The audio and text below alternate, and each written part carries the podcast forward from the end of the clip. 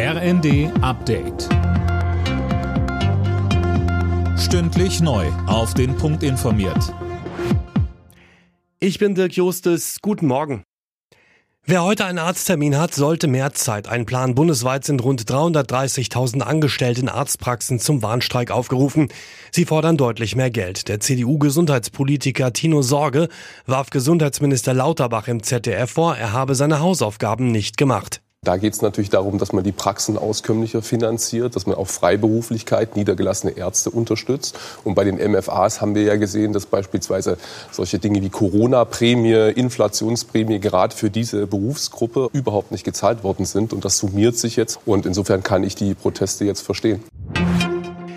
Bei der Lufthansa soll sich der Flugbetrieb heute Stück für Stück normalisieren. Der Warnstreik des Bodenpersonals an den Flughäfen in Frankfurt, München, Hamburg, Berlin und Düsseldorf ist vorbei.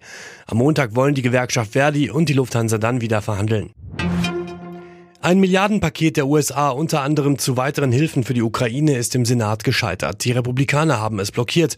Der grünen Außenpolitiker Anton Hufreiter sieht deshalb jetzt Europa und insbesondere Deutschland gefordert. Er sagte bei NTV. Ich glaube, es kommt jetzt darauf an, was wir tun. Wir müssen die Munitionsproduktion nach oben bringen.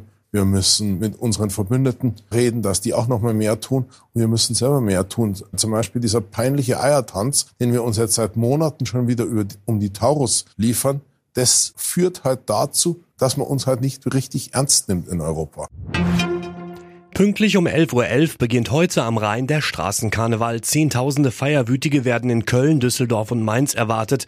Die Polizei ist mit einem Großaufgebot im Einsatz. Höhepunkt des Straßenkarnevals sind die Rosenmontagszüge am kommenden Montag.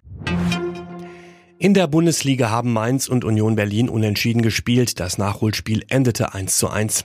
Das Duell zwischen Saarbrücken und Gladbach im DFB-Pokal-Viertelfinale ist am Abend abgesagt worden. Auf dem Platz konnte nach starkem Regen nicht gespielt werden. Alle Nachrichten auf rnd.de